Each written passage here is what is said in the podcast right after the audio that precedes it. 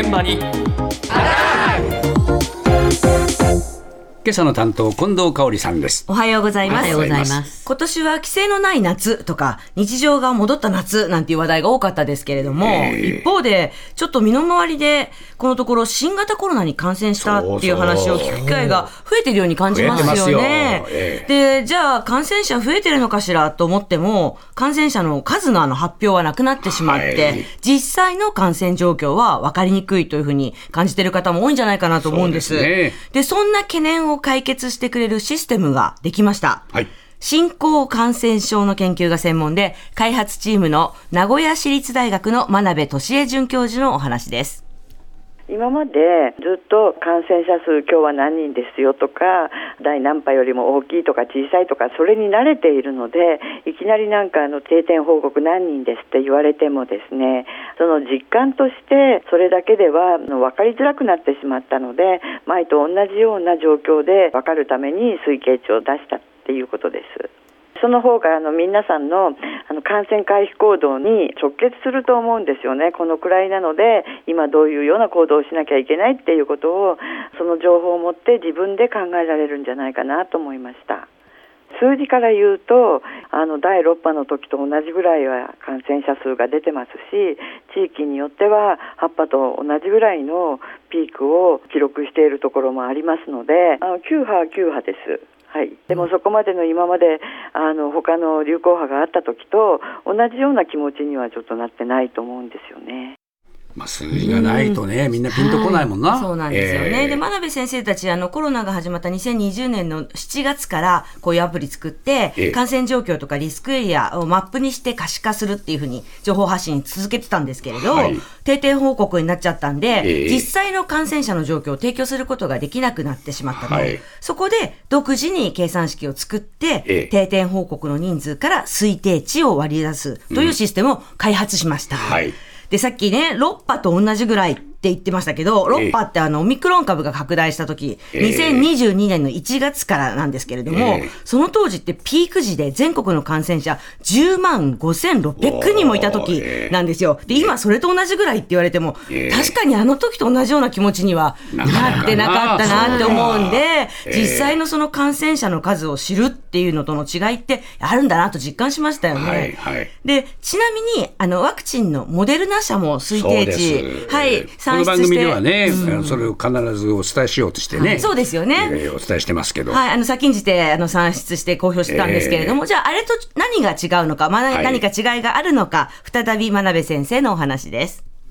モデルナ社はあの日本臨床実態調査っていうのをベースにした医療機関の感染者数でそのデータに基づいていると思うんですけれども私どもは厚生労働省が発表している定点把握の数字からあの推計しております。ですので、モデルナ社の場合は、診療所とか医療機関やクリニックがお休みの時、例えばこの間の8月のお盆休みの時でも、1月の正月休みの時でも、推計値が下がる傾向がもしかしたらあるのかもしれないなっていうことは考えています。それと私たちの特に特徴としては都道府県ごとの情報っていうのもあの力を入れて出してるので今まで県ごとの波が異なるっていうのはあの事実としてあのデータとして出しているんですね。ですのでやっぱり県ごとで出すのが必要だろうっていうことでやっております。その部分がちょっと違うかなっていうことです。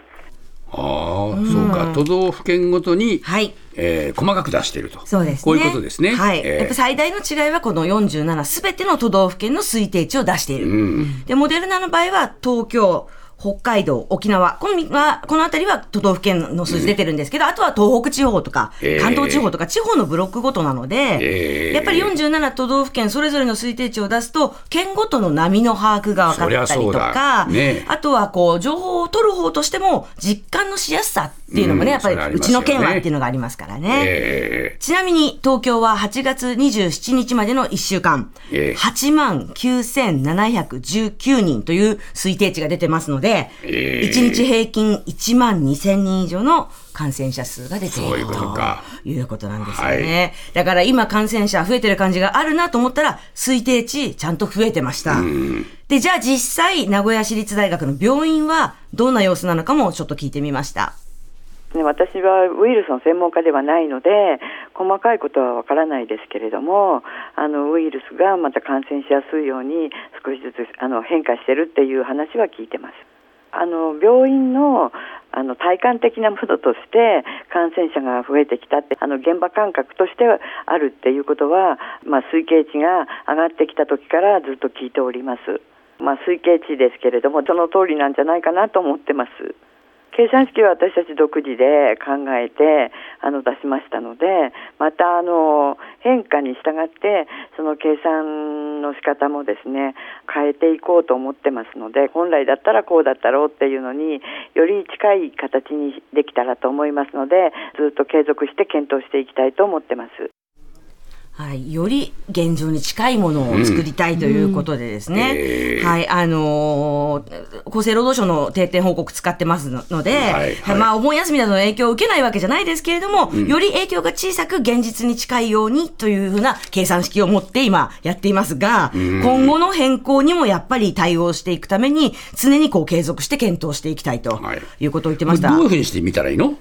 あ、これはですね、は。はい、これはですね、パソコンで、ええ EID、はい、リサーチリソースライブラリーというふうに検索をまずしてください。はい、で、そうすると、あの、先生たちが作ったサイトが出てくるので、えー、その中で COVID-19 感染者推定値っていうふうに書いてあるバナーがあるので、えー、そこをクリックして外部リンクに飛んでください。ああ、そうですか。はい。それで県とか、えっ、ー、と、自分で調べると、数字が出てきます。それぞれの県が出てくる、それぞれの県が出てきます。そうか。はい。こんな便利なものがあるんだったら、国がそれを利用すればいいのに。ね、そうなんですよね、ね、自分たちのだってデータを利用してもらってるわけでしょ、はい、そうだったら自分たちもまたこれを利用させてくださいって言えば、簡単なことじゃないかね、うん、どうしてそうやんないんだろう。